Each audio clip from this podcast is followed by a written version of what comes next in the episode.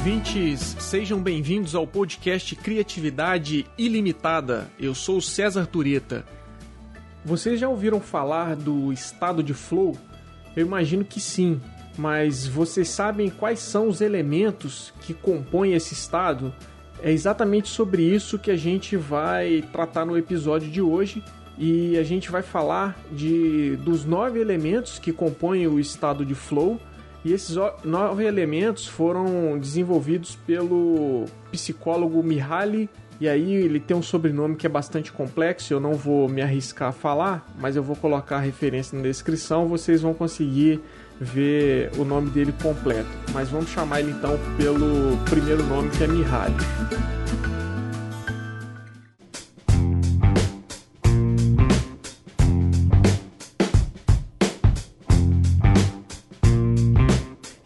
Estado de flow foi é, explicado e desenvolvido por esse psicólogo e ele tem uma pesquisa bastante interessante que ele elaborou e apresentou no livro que chama Criatividade, a Psicologia da Descoberta e da Invenção. Nesse livro, ele vai tratar desses nove elementos que compõem o estado de flow e vai mostrar a relação desses elementos com a criatividade. Então, a, o episódio de hoje a gente vai explicar e detalhar cada um desses nove elementos. Bom, primeiro eu vou dar uma explicação rápida sobre a pesquisa que ele desenvolveu. Ele fez é, 91 entrevistas com profissionais que trabalham com atividades que demandam muito da criatividade, são atividades que demandam muito da capacidade criativa dos profissionais. E aí ele entrevistou profissionais de várias áreas, artistas, cientistas e pessoas do mundo dos negócios. Cada um desses campos demanda muita criatividade. Por exemplo, os artistas precisam surpreender o seu público, a sua audiência, para que eles gostem da arte que foi desenvolvida. Os cientistas, por outro lado, estão buscando novas descobertas, realizar invenções, e para isso eles precisam muito da sua capacidade criativa. E as pessoas do mundo dos negócios, empreendedores em geral, estão buscando fazer inovações, criarem negócios inovadores ou produtos que vão atender à demanda dos consumidores. Então, o Mihaly fez uma pesquisa com esses profissionais e nas entrevistas que ele realizou, ele encontrou esses nove elementos. Na verdade, esses nove elementos eram mencionados constantemente pelos participantes da pesquisa quando eles relatavam que estavam experimentando o estado de flow. Eles diziam experimentar o estado de flow quando a experiência com a atividade que eles estavam realizando era prazerosa e agradável. Então, o que, que seria o estado de flow? Tem uma definição que o Mihaly dá sobre o estado de flow na verdade, essa definição está num outro livro que chama Flow, a psicologia da experiência ótima ou a psicologia da experiência ideal.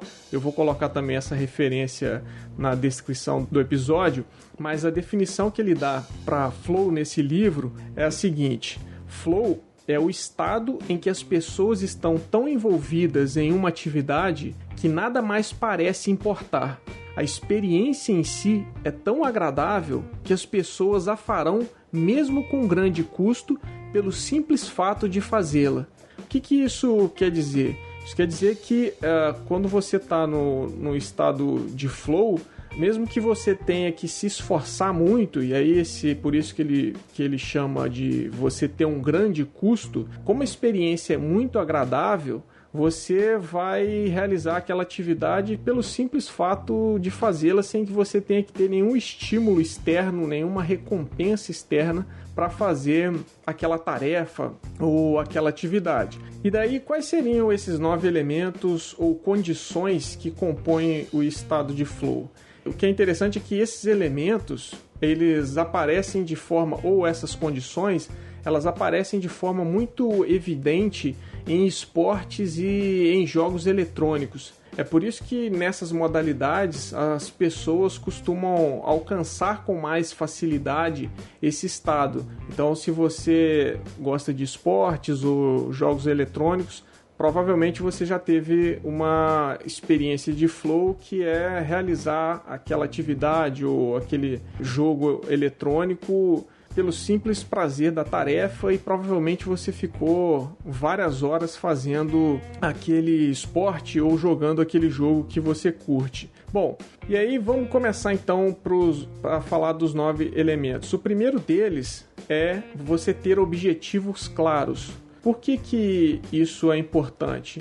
Porque quem não sabe para onde vai, qualquer caminho serve. Então você precisa ter claramente definido quais são os objetivos para todas as etapas da atividade que você está realizando. Porque se é, você não tem objetivos claros, isso acaba gerando confusão e a atenção fica desfocada na empresa, como que isso é, pode ser feito? Isso, obviamente, é uma definição da chefia. Então, o seu chefe ou se você é um gestor, você precisa definir claramente quais são os objetivos e comunicar isso para os seus subordinados. Porque se eles não souberem o que eles têm que fazer, fica muito difícil eles direcionarem os esforços dele para a realização daquela atividade. O segundo elemento é feedback imediato. O feedback imediato é importante por quê? Porque você precisa saber se você está indo bem ou não numa determinada atividade. Tem um, um, livro bem interessante que chama Princípio do Progresso, que é de uma professora da Universidade de Harvard. Ela é professora da Escola de Negócios de Harvard e ela chama Teresa Amebley. Ela escreveu um livro que chama Princípio do Progresso. E nesse livro ela trata um dos aspectos que ela mostra exatamente a importância do feedback imediato para a criatividade. Porque quando você tem o feedback imediato, você consegue saber se você está progredindo ou não naquela atividade. Se você identifica imediatamente que você está progredindo, você sabe que você está tomando o curso certo de ação. E se você, é, ao receber o feedback imediato, você identifica que aquilo que você fez não é o adequado, você tem a possibilidade de refazer a tarefa ou redirecionar os seus esforços para você não ter uma frustração lá na frente depois de terminado o trabalho, o seu chefe virar para você e falar: ah, é, não, não foi isso que eu pedi. E isso gera uma frustração muito grande. Então, para que isso não aconteça nas empresas, é importante que os gestores conversem constantemente com os seus funcionários, mas não precisa ser aquelas conversas longas são conversas é, rápidas e diretas que você aponta rapidamente ali se a pessoa está indo no caminho certo ou não. Então, o chefe não deveria esperar várias semanas ou meses para dar um feedback. É importante que as pessoas saibam uh, de imediato se elas estão realizando corretamente o trabalho. O terceiro é, elemento é o balanço entre desafios e habilidades. Então, os desafios que as pessoas vão assumir no ambiente de trabalho, eles devem ser compatíveis com as habilidades e com as competências que elas possuem. Por que, que isso é relevante? Porque se você tem um desafio grande e a sua habilidade está aquém desse desafio, é muito provável que isso vai gerar em você uma ansiedade, uma frustração muito grande. Você vai ficar ansioso porque você tem uma percepção que você não está conseguindo é, entregar naquele nível desejado. Isso pode gerar frustração porque, uma vez que você não consegue alcançar um bom desempenho, você vai se sentir mal porque você não realizou bem aquela tarefa.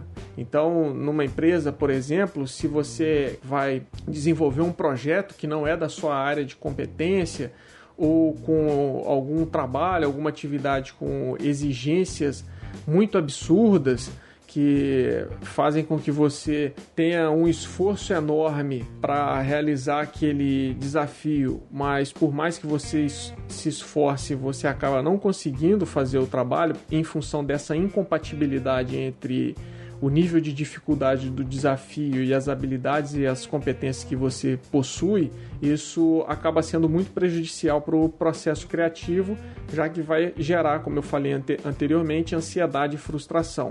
Por outro lado, se o desafio é muito pequeno e você é alguém extremamente experiente, que tem muitas competências e muitas habilidades, essa situação faz com que você acabe tendo tédio e sinta que aquela atividade é, é chata.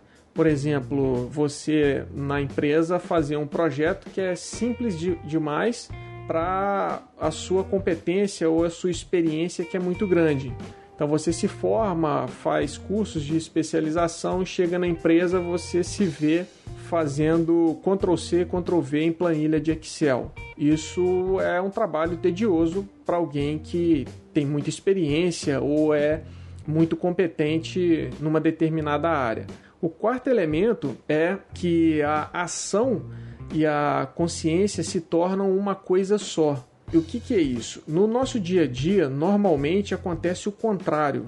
Então, no nosso dia a dia, enquanto a gente está fazendo uma atividade qualquer, muitas vezes a gente está pensando em outra coisa. Quando você vai lá lavar louça, você fica pensando nos boletos que você tem que pagar, por exemplo. Esse tipo de, de separação entre ação e consciência é comum também em sala de aula. Então, o estudante está lá fisicamente presente, mas a cabeça dele está pensando no final de semana ou na próxima balada. Então, você tem uma separação entre ação e consciência. No estado de flow, a concentração, por outro lado, fica toda voltada para aquilo que a gente está fazendo. Então, você tem uma concentração plena no trabalho. Aquilo que você faz, a sua ação ela é, vem acompanhada de uma consciência voltada ou a concentração voltada para aquela atividade em si. Isso acontece quando você tem os três elementos anteriores que eu mencionei: objetivos claros, feedback imediato e um balanço entre os desafios e as habilidades. Então, isso faz com que, quando você alcança essas condições, isso faz com que a sua cabeça fique totalmente voltada para o trabalho que você está fazendo naquele momento e você não fica com a mente divagando em outras coisas que são menos importantes, pelo menos naquele momento em que você está executando o trabalho. O quinto elemento é que as distrações são excluídas dos nossos pensamentos. Acaba sendo um pouco decorrente do que eu acabei de mencionar. Então, quando essas distrações elas são excluídas da sua cabeça, você fica completamente ciente daquilo que é relevante e daquilo que não é relevante para a execução da tarefa. Você consegue claramente diferenciar o que importa e o que não importa para a realização do seu trabalho. E isso faz com que você consiga se abstrair de distrações que normalmente são bastante comuns no ambiente de trabalho. Então, é, provavelmente você já deve ter vivenciado é, situações em que você estava tão concentrado fazendo o seu trabalho que aquela conversa paralela ali na mesa do colega do lado passou batida e você nem se tocou que as pessoas estavam conversando ou muitas vezes nem percebeu que alguém estava te chamando. Porque as distrações, essas conversas paralelas, como elas não são importantes, é, naquele momento não eram importantes para o seu trabalho, você foi capaz de separar o que era relevante daquilo que não é relevante, e isso permite com que você aumente muito a sua capacidade de concentração, que é fundamental para a realização é, de um trabalho criativo. O trabalho criativo demanda muita concentração, porque a criatividade é, ou o processo criativo ou o trabalho criativo é um trabalho não rotineiro. E aí isso faz com que você precise se concentrar muito para fazê-lo bem feito. O sexto elemento é que no estado de flow não existe o medo da falha. Quando você alcança esse estado, você não fica com medo de falhar. Então, um alto nível de concentração faz com que você não pense que você pode errar você acaba alcançando uma autoconfiança tão grande que você não fica pensando, e talvez eu possa errar enquanto eu estou fazendo essa atividade. Pegando o exemplo uh, do futebol, quando uh, os jogadores, ou se você gosta de futebol, você está ali concentrado fazendo essa atividade, quando você vai dar um drible ou chutar para o gol, você não fica pensando, ah, eu posso errar. A sua concentração é tão grande que você nem pensa sobre isso. E isso é possível quando você tem é, obje objetivos muito claros e quando a sua habilidade é adequada para a atividade. Então, quando eu, como eu falei anteriormente, é importante ter uma compatibilidade entre a habilidade e o, o grau de dificuldade da atividade, porque isso faz com que as pessoas tenham mais confiança. Elas, quando a sua habilidade ou está aquém do desafio, o desafio está muito além, isso pode tirar um pouco da sua confiança e fazer com que você fique pensando que eu posso errar, eu posso falhar e eventualmente você punido por isso. E quando você está nessa condição de não ter medo de errar, de não ter medo de falhar, de estar com uma confiança elevada, você passa a ter uma sensação de controle total da situação.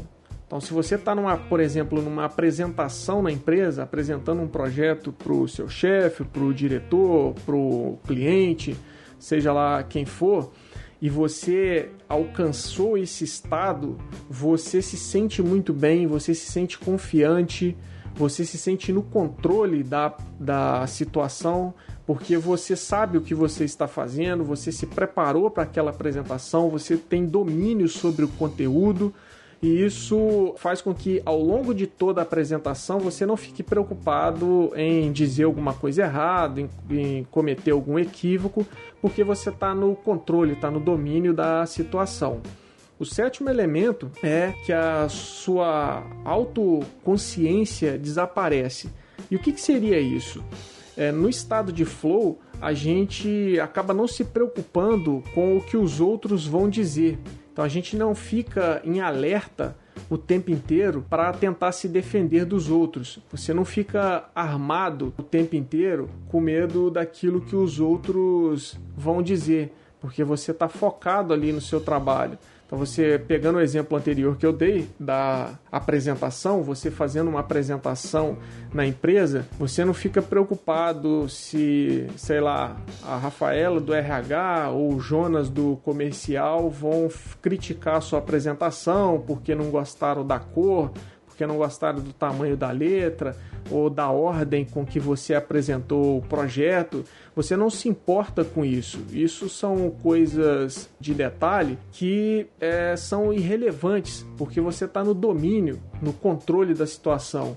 E o que é algo bem interessante é que após o episódio de Flow, vamos imaginar que durante a apresentação para um cliente você entre nesse estado de flow, após esse episódio, você terminar a apresentação na empresa, você se sente mais fortalecido porque você percebe que essas coisas pequenas, banais, é, como por exemplo uma crítica, um olhar atravessado, elas são menos importantes, elas não atrapalham o seu desempenho, porque você está ali e você sabe que você se preparou e que você tem conhecimento sobre aquilo que você está fazendo. O oitavo elemento é a sensação distorcida do tempo.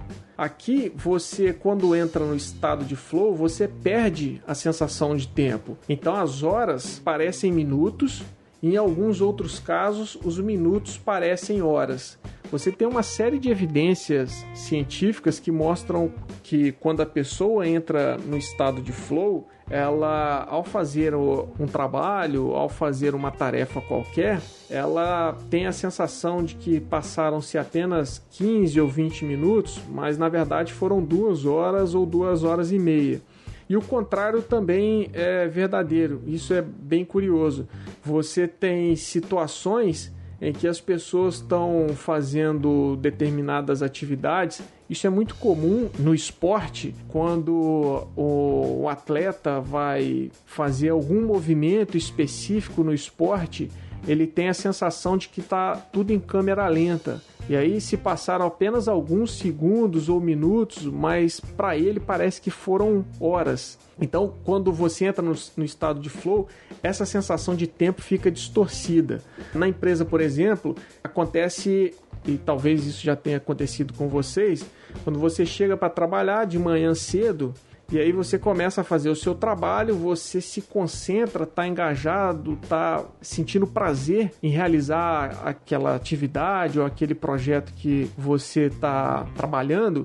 E aí, quando você vê, já está na hora de bater o ponto e ir embora. Você nem percebeu que o dia já passou e que inclusive já anoiteceu.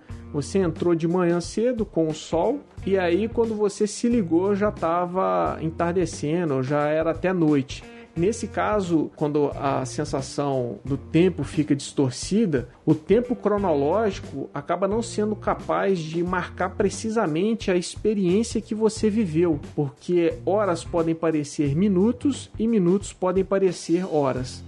E por fim, o nono elemento é que a atividade que você está fazendo, quando você entra em estado de flow, a atividade que você está fazendo se torna prazerosa por si mesmo. Então, quando a maior parte dessas condições anteriores que eu mencionei acontece, a gente passa a apreciar aquilo que a gente está fazendo e a gente passa a fazer aquilo pela simples satisfação, pelo simples prazer de realizar a tarefa. E aí é que entra aquilo que a gente chama de motivação intrínseca é quando você faz o seu trabalho, é quando você faz a sua tarefa, não porque alguém mandou, não porque alguém está te controlando, não porque você vai ser promovido, você vai ganhar um bônus ou a sua foto vai ficar colada na parede da empresa como funcionário do mês. Esses todos são incentivos externos.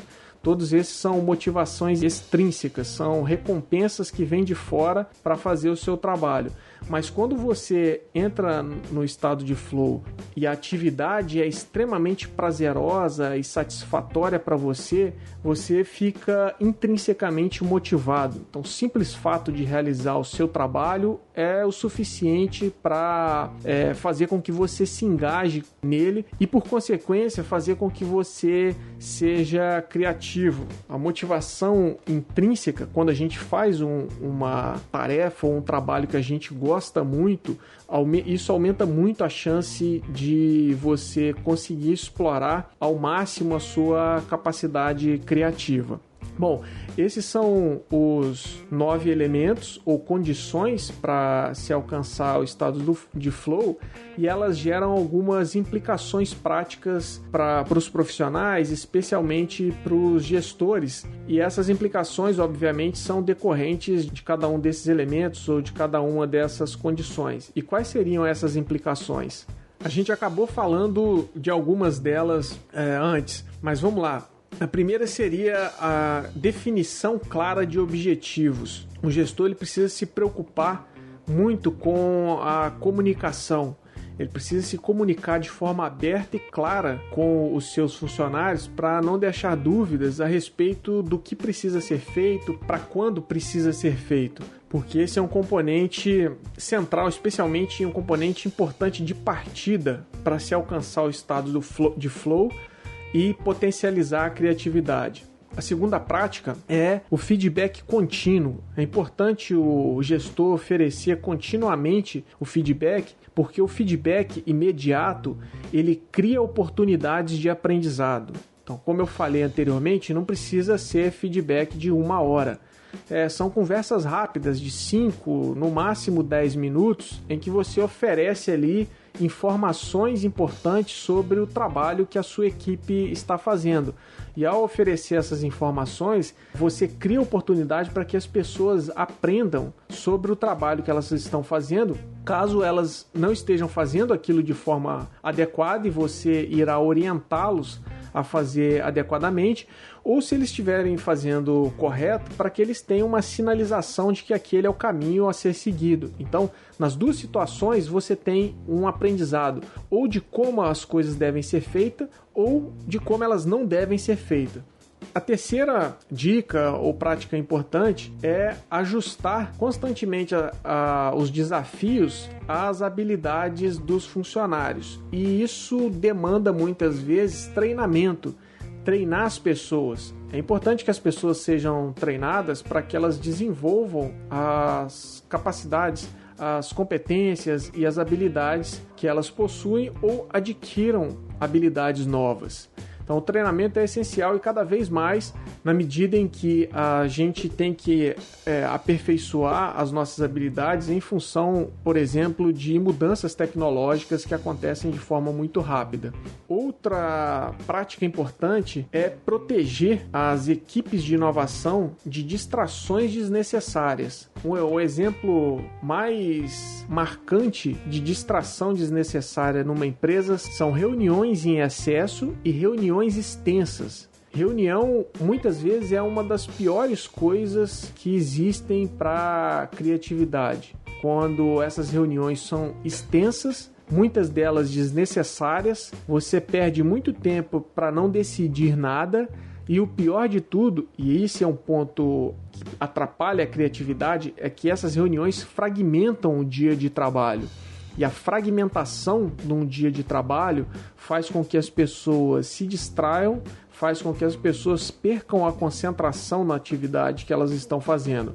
O estado de flow demanda tempo de concentração para que você consiga atingir aquela condição em que você possa explorar ao máximo a sua capacidade criativa. Além disso, é, é importante também que os gestores protejam a sua equipe de inovação de questões políticas, de conflitos que são especialmente conflitos de caráter pessoal, intrigas dentro do ambiente organizacional, porque tudo isso acaba violentando o estado de flow e prejudicando por consequência a criatividade. Outra prática importante é a contínua criação e manutenção de um ambiente com segurança psicológica. Eu falei sobre segurança psicológica no sexto episódio quem se interessar mais por esse tema pode ir lá ouvir. Mas o que, que seria segurança psicológica? A segurança psicológica é quando uma equipe é, compartilha a percepção de que é seguro assumir riscos interpessoais no ambiente de trabalho. É, de forma resumida, o que, que isso quer dizer? Isso quer dizer que as pessoas têm a percepção de que elas não serão punidas ou sancionadas caso elas errem, caso elas cometam algum erro. Então as pessoas não devem ter medo de errar. E quando você consegue criar um ambiente que as pessoas não têm medo de errar, isso facilita a, o alcance do estado de flow, porque faz com que elas não tenham que direcionar a sua atenção ou o seu esforço mental para preocupações com eventuais sanções ou punições caso elas cometam algum equívoco, algum erro. E obviamente isso não quer dizer criar um ambiente de segurança psicológica não é ser permissivo com o erro, não é isso. É exatamente é, identificar que o erro, a falha é uma oportunidade de aprendizado e as pessoas cometem equívocos, cometem falhas e muitas vezes é, esses equívocos e, e falhas podem ser em função de falta de clareza no objetivo definido para a equipe, pode ser em função de algum problema de comunicação. Então, criar esse ambiente de segurança psicológica ajuda ao alcance do estado de flow. E por fim, outra prática importante é oferecer autonomia suficiente para que os funcionários possam ter a sensação de controle sobre as tarefas, sobre as atividades que eles estão realizando e eles possam perceber que aquela tarefa é prazerosa por si mesma. Então, é, você ter equipes que tenham autonomia isso é muito bom porque quando os membros de uma equipe, os funcionários identificam que eles são os responsáveis, eles que têm o controle sobre o processo de execução da tarefa, há uma tendência maior de você conseguir extrair prazer e sensações positivas da atividade que você está realizando, porque não vai ter ninguém ali o tempo todo te cobrando, muitas vezes até te enchendo o saco, perguntando se você já terminou, se você já fez, me mostra aí o que, que você está fazendo. Então, quando você dá autonomia, e permite que as pessoas tenham controle é, sobre o próprio trabalho, há uma possibilidade muito grande delas conseguirem alcançar esse estado de flow e a autonomia tem uma relação direta com a criatividade.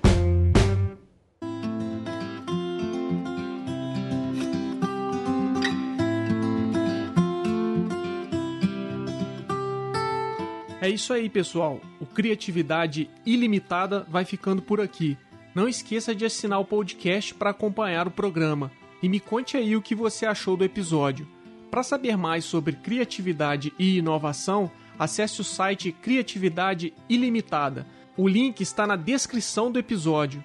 No site você vai ter acesso ao nosso canal no YouTube e aos textos escritos por mim sobre criatividade e inovação. Lá você vai encontrar também as nossas redes sociais. A referência completa do material usado hoje está disponível na descrição do episódio. Valeu pela audiência e até a próxima!